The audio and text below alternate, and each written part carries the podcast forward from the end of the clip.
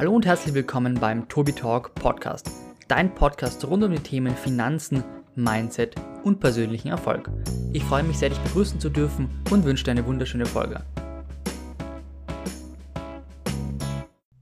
Jetzt kommt eine Aktie, mit der niemand hier rechnet. Ja. Die stärker gelaufen ist als Apple. Warte, lass mich bei raten. mir. Ähm, es ist eine Aktie mit Dividende. Äh, ja. Aha. Nicht so viel, aber ja. Nicht so viel. Es ist Nike oder Microsoft. Nein, keine der beiden. Du lügst. Es ist so, es ist so, nein, Okay. es, ist, es ist so verrückt, ähm, weil, also ein bisschen ärgere ich mich. Mhm. Ähm, äh, und zwar war meine Prognose für diese Aktie, ohne das jetzt direkt zu verraten, ähm, dass sie mal auf 9 Euro fallen kann.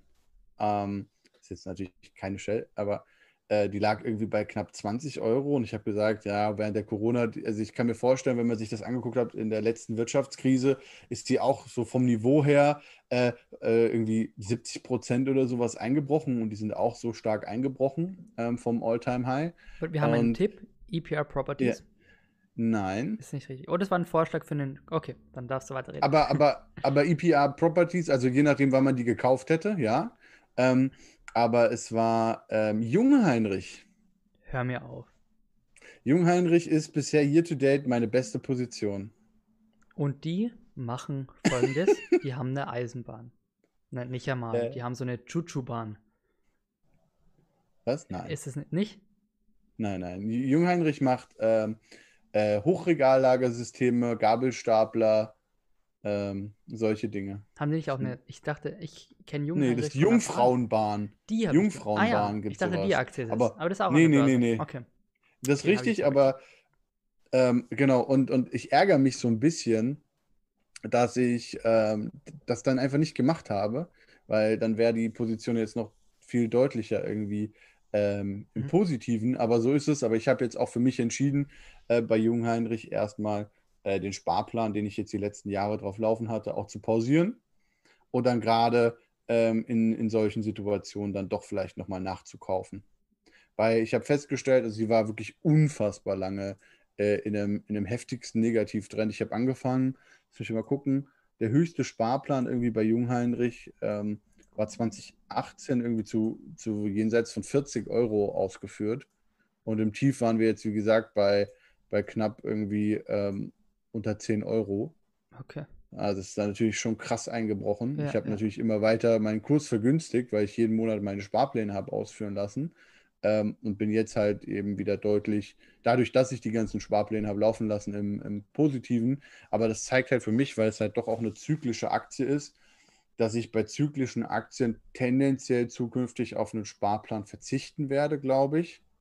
Ähm, und dann, wenn wir solche Situationen haben wie jetzt, die alle paar Jahre, wie sie dann auch immer heißen, irgendwie eintreffen werden, dann versuchen werde, diese Position ähm, mitzunehmen.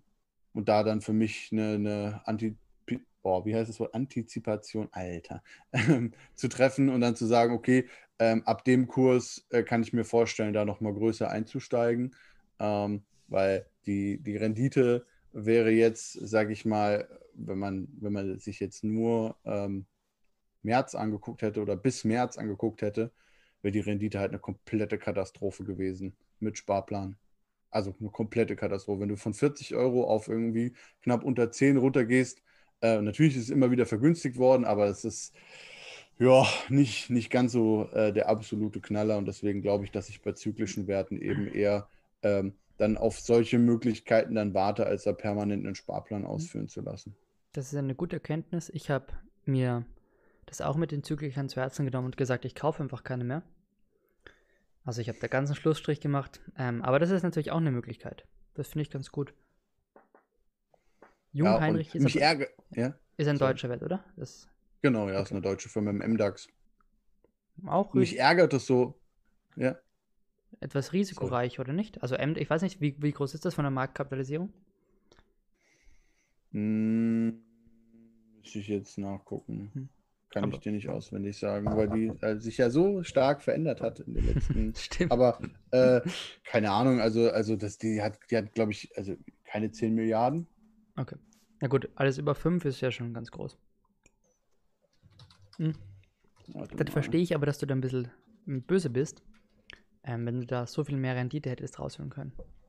Ja, mich, mich ärgert es vor allem, weil ich, also wenn man sich Videos auf meinem Kanal anguckt, habe ich das ja auch, also ich meine, ich habe das ja ganz öffentlich sogar gesagt und gesagt, ja, ich kann mir schon vorstellen, dass sie noch bis da und da runterfallen werden, weswegen ich jetzt äh, nicht größer nachkaufe, weil ich denke, dass sie nochmal weiter fallen kann und so weiter. Ah, okay. Äh, 1,6 haben wir jetzt. Mhm. Milliarden. Das ist, ja, wenig. Aber war zwischendurch schon mal deutlich weniger, ne? Hm? Und auch schon mal deutlich mehr. Ähm, und, und deshalb habe ich mich dazu eben ähm, entschieden. Aber cool. also es ärgert mich so ein Stück weit, ne? Aber hinterher, ne? Hätte, hätte, Fahrradkette, so ich, ist das. Ich glaube, die Erkenntnis, dass du ähm, Zykliker nur mehr in Krisenzeiten kaufst, ist genau. wesentlich mehr wert. Vor allem für die nächsten Auf jeden Jahre. Fall. Musste ich halt so, so sehe ich das auch.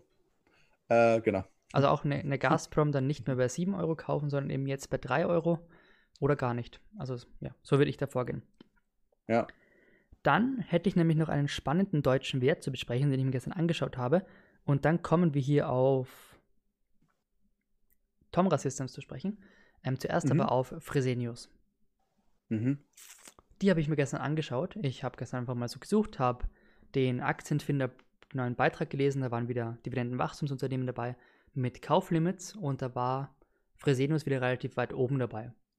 Jetzt habe ich mir angeschaut, Umsatz steigt eigentlich stark, Gewinn steigt stark, Dividende steigt stark mit bis vor Corona 15% sogar auf die letzten fünf Jahre. Ähm, und die Verschuldung ist halt hoch. Woran das jetzt genau liegt, weiß ich gar nicht, aber so bei ähm, 400%. Aber schon, das ist schon deutlich. Das ist auf AT&T-Niveau, nein, die haben noch mehr. aber ist schon, ist schon deutlich auf jeden Fall.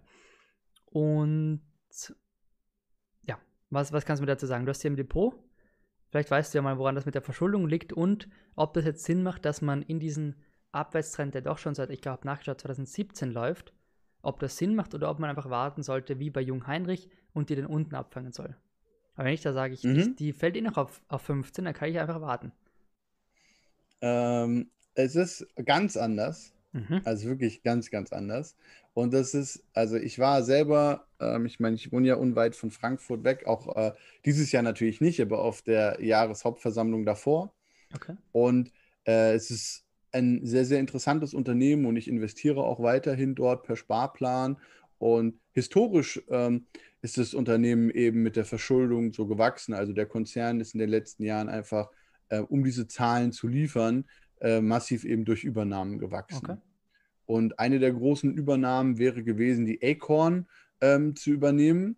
Und das war ein Riesendeal. Frag mich jetzt, ich kriege es nicht mehr ganz genau zusammen, was sie, was sie gemacht haben. Ähm, aber wär, also war wirklich so ein riesen, riesen Deal.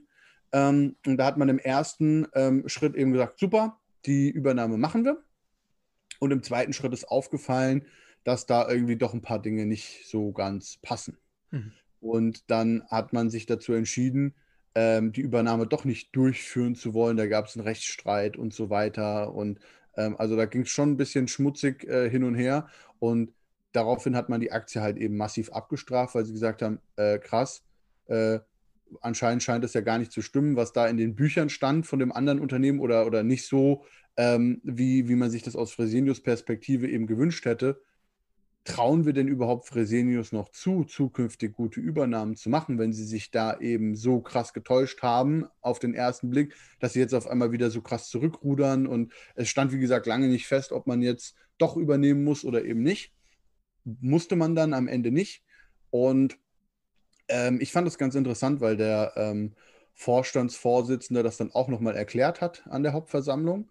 Und äh, für mich war das sehr plausibel, weil er hat gesagt, ja, ähm, äh, auf den ersten Schritt sah es so aus, dass es eine gute Portfolioergänzung sei, aber auf dem ähm, Papier im, im, zweiten Schritt sah es dann doch nicht mehr so gut aus, weswegen man Abstand davon genommen hat. Und dass es ja eigentlich auch etwas Positives für das Unternehmen ist, zu sagen, okay, wir gucken uns immer wieder Unternehmen an, die wir übernehmen möchten. Wenn wir aber im Akquiseprozess feststellen, oh, oh, oh, Achtung, Achtung, da passt was nicht, dass wir auch die Mechanismen haben zu sagen, Freunde, äh, so machen wir das nicht und wir treten davon zurück. Und das war für mich, also natürlich, der muss es den Aktionären irgendwie verkaufen, ne? das ist mir schon klar, ähm, aber ist für mich auch ein gutes Zeichen, dass da eine ordentliche Due Diligence insgesamt dann doch gemacht wird, sodass man auch, selbst wenn man schon etwas fortgeschrittener ist, immer noch die Reißleine zieht und sagt, bevor wir jetzt eine Scheißübernahme machen, hängen wir uns lieber einen Rechtsstreit an die Backe ähm, und, und gucken, dass wir das äh, nicht übernehmen, was, was ich sehr, sehr ähm, positiv empfunden habe. Und auch da wurde gesagt, dass man in den nächsten Jahren weniger Übernahmen machen möchte, die Schuldenquote reduzieren möchte und eben organisch nicht mehr so krass weg oder nicht, äh, sorry, sondern insgesamt so krass wächst, sondern eher versucht irgendwie, ich glaube, organisch war dann die Ausgabe 5 bis 8 Prozent pro Jahr, was ich immer noch sehr, sehr gut finde, wenn du organisch 5 bis 8 Prozent pro Jahr wachsen kannst. Ja. Ähm, Dividende hast du ja eine unfassbar niedrige Ausschüttungsquote immer noch. Äh, ich weiß nicht, wo sie momentan steht, aber irgendwas um die 25 bis 30, genau, okay. So die Richtung. Ähm, du erhöhst, ich glaube, jetzt schon seit 26 Jahren oder seit 27 Jahren mhm. jedes Jahr die. Dividende. Ja, sowas. Ja, also ist auf jeden Fall der einzige deutsche Dividendenaristokrat, äh, den wir haben. Und ähm, das sind alles Dinge für mich, die, die sehr, sehr positiv ähm, sind. Und nachdem eben die ganze Acorn-Geschichte war, ähm, gab es den Crash, oder, ne, das ist jetzt vielleicht ein bisschen zu viel gesagt, aber den Marktrückgang 2018, Ende 2018. Ähm, und seitdem hat man sich da nicht mehr äh, wieder erholt. Die Zahlen waren eigentlich alle soweit in Ordnung und so weiter. Dann kam jetzt nochmal Corona, wo man auch wieder schön mit nach unten ist. Also gefühlt, man hat die nach, der, nach dieser geplatzten Übernahme, hat man jedes Tief mitgenommen, aber irgendwie hat sich die Aktie nicht, äh, nicht wirklich erholt. Oh. Und ähm, für mich ist es langfristig auf jeden Fall weiterhin ein Investment und habe auch in den letzten Monaten meine Position nochmal deutlich stärker ausgebaut. Lass mich mal lügen, wenn ich gerade in mein Depot reingucke. Die müsste mittlerweile relativ weit vorne auch sein. Eine Sekunde. Ähm, ist ja auch crazy. Ähm, also Microsoft, Apple, Unilever, MSCI World, Disney, Jungheinrich und Fresenius. Das sind meine größten Positionen. Okay. Der Jungheinrich merkwürdigerweise durch die äh, unfassbare Performance jetzt zuletzt ähm, und dann kommt eben schon Fresenius, weil ich da in jüngster Vergangenheit echt öfters nachgekauft habe. Ja, aber äh, auch da, Jungheinrich und Fresenius bewegen sich beide ähm, bei einem Depotanteil bei mir von knapp dreieinhalb Prozent. Also es ist jetzt nicht so, dass es super krass viel ist. Hier kommt auch mal die Frage: Jungheinrich, ja, Jungheinrich. Ähm, und nach diesem sehr neutral geführten Verkaufsgespräch deinerseits äh, ähm, du, da muss jeder am Ende selber entscheiden, ne? Genau, ähm, also das nochmal. Aber es waren schon sehr plausible Gründe, warum das Unternehmen eigentlich nicht so schlecht dasteht, wie der Kurs gerade sagt. Jetzt so die Frage, es. warum sollte ich jetzt kaufen, wenn sich der Kurs so krass nach unten entwickelt? Mhm. Oder. Weil die schon deutlich tiefer stand und sich jetzt schon ein Stück weit wieder erholt hat. Die waren, also wenn ich jetzt nochmal ins. Äh, warte mal. Also die waren auf jeden Fall schon deutlich niedriger. Ähm, die waren im März mal bei 26 Euro. Und jetzt gerade? So, sind wir bei knapp 40. Okay. Ähm, ja, also Fresenius wäre potenziell der zweitdeutsche Wert, den ich mir vorstellen könnte, neben der Allianz. Ich habe ja drei, die ich spannend finde, die Allianz, die Münchner Rück und Fresenius. Die Münchner Rück wird es noch nicht spielen, obwohl ich hätte gleich einen Rückversicherer für die Allianz, wenn es bei denen nicht so gut läuft. ähm, aber das wird, glaube ich, erstmal nichts, weil das mir, das Geschäftsmodell ist einfach nicht, ähm, nicht so krass ausbaufähig, also zumindest bei der Allianz. Bei Fresenius sehe ich schon noch Chancen auf jeden Fall. Du meintest eben, dass das Wachstum größtenteils durch Übernahmen geschieht. Jetzt meinten die ja. 5 bis 8 Prozent Wachstum, soll das dann organisch passieren oder ja. doch Echt genau. organisch, okay, krass.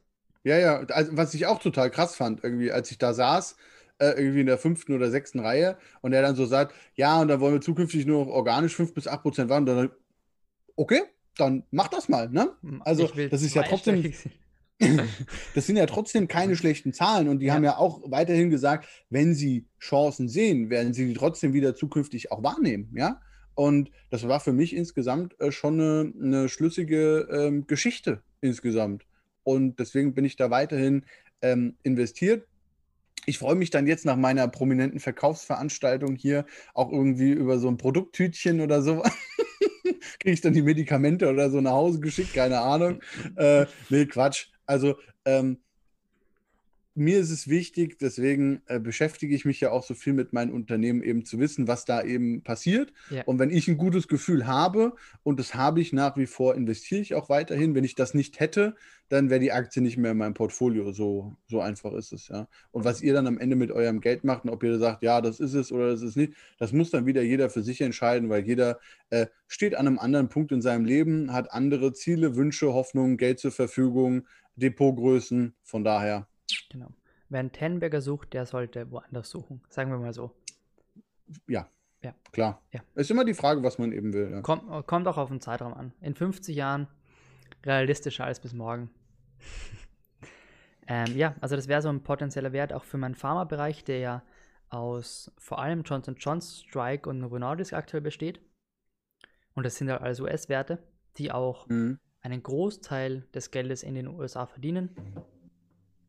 Gut, Novo Nordisk nicht, klar.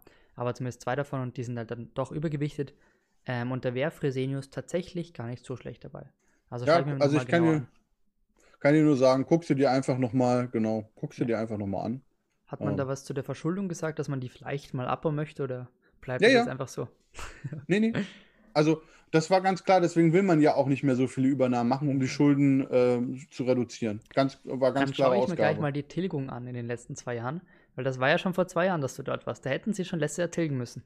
Und das war ähm, letztes Jahr, nee, also war ja in die Zukunft gerichtet. Also das heißt, es war die Hauptversammlung im Kalenderjahr 2019 für das Kalenderjahr okay. 2018. Okay, ja. Na gut, dann kann genau. ich es vergessen, weil dann wollten sie dieses Jahr tilgen und dann hat genau. das auch erübrigt. Ui, ups, Corona. Äh, äh, und das Leben so, mm, nein. Man muss aber auch dazu sagen, bei 5 bis 8 Prozent Wachstum gehen sich keine, oder langfristig, klar, Ausstellungsquote ist gering, gehen sich aber keine 15 Prozent Dividendenwachstum aus. Macht irgendwie Sinn. Also aktuell schon noch wegen der Ausstellungsquote. Ja, das, das, ist richtig, wobei die Frage halt ist, ob ich nicht Kosten reduzieren kann, ob ich nicht äh, Synergien schaffen kann und so weiter. Dann ist es ja trotzdem weiterhin möglich. Ich schaue mir die Aktie an. Ja? Ähm, ich glaube, wir haben, haben noch ein, zwei oder weiß nicht, äh, nochmal ja. in den, in den Chat gucken. Der, der, Bernd ähm, ist da. Mhm. Grüß dich, Bernd. Ich habe ihm vorhin noch geschrieben, Bernd. er kann gern mitmachen. Und da ist mir aufgefallen, das Layout hat nur zwei Fenster und ich wollte nicht mehr oh. umschnipseln und dann habe ich gesagt, du Buddy, lass mal das, das, war ja nett. So, hey, hast du nicht Bock? Und dann so, geht ja gar nicht, ne? Wir haben das schon ausdiskutiert. Er hat mir verziehen. Sehr charmant von dir. Viele Grüße, Bernd. Wir machen das demnächst mal auf jeden Fall. naja. Stark, starker Move. Thomas fragt, was gibt es für einen Tee? Das ist ähm, Magenfreund-Tee und ich habe schon ganz einen Liter getrunken, seit wir uns hier hören. Krass. Naja, ob das gesund ist, ich weiß es nicht. Sonst gab es relativ viel in Richtung Karneval. Es gab eine Frage zu Karneval oder eine Aussage. Warta, Mensch und Maschine und diese Bio-Ink-Geschichte. Ah ja, das war zu Fresenius. Gut, also wir haben Karneval, Warta, Mensch und Maschine und Tomra. Ich kann nur zu Karneval und Tomra was sagen. Möchtest du vielleicht kurz mal ein Statement zu Warta und Mensch und Maschine abgeben? Obwohl das äh, Warta sind nicht mal Batterien. Warta ist Batterien, ne? Also du, alles, was da so. Aber habe ich mich nie mit beschäftigt. Findest ähm, du nicht spannend? Deswegen, äh, ich finde viele Dinge im Leben spannend, aber. Warta nicht. äh, habe mich nie damit äh, intensiv genug auseinandergesetzt, um jetzt hier wirklich was dazu zu sagen. Mit Menschenmaschine hatte ich mich schon mal ein bisschen mehr beschäftigt. Die machen so Software. Ja, das klingt ja nach uns. Ähm, ja, Menschen, und, Maschine. Ja, Wahnsinn. Jetzt ist die Frage, wer ist wer, ne? so, ähm, und die sind relativ klein noch, haben aber auch in den letzten Jahren äh, eine sehr, sehr gute Entwicklung hingelegt. Äh, warum ich mich damit nicht näher beschäftigt habe, Keine kann ich gar nicht mehr sagen. Doch, ich glaube Ja, schon, tatsächlich. aber, aber unfassbar wenig. Und der Wert ist, ähm, ich weiß nicht, Marktkapitalisierung, also ähm, ist, ist auch echt verschwinden. Ja, okay, mittlerweile doch eine ähm, fast eine Milliarde. Aber auch nur, weil der Kurs jetzt äh, zuletzt sehr, sehr gut gelaufen ist. Und die waren mal in der Dotcom-Bubble ganz gut mit dabei, Mhm. ein bisschen Naja. vorher. Wie, wie so vieles. Ja, wobei sie jetzt deutlich über dem stehen, wie es damals der so, Fall war. cool. Ähm, aber trotzdem, aus Gründen habe ich mich nicht äh, näher damit beschäftigt.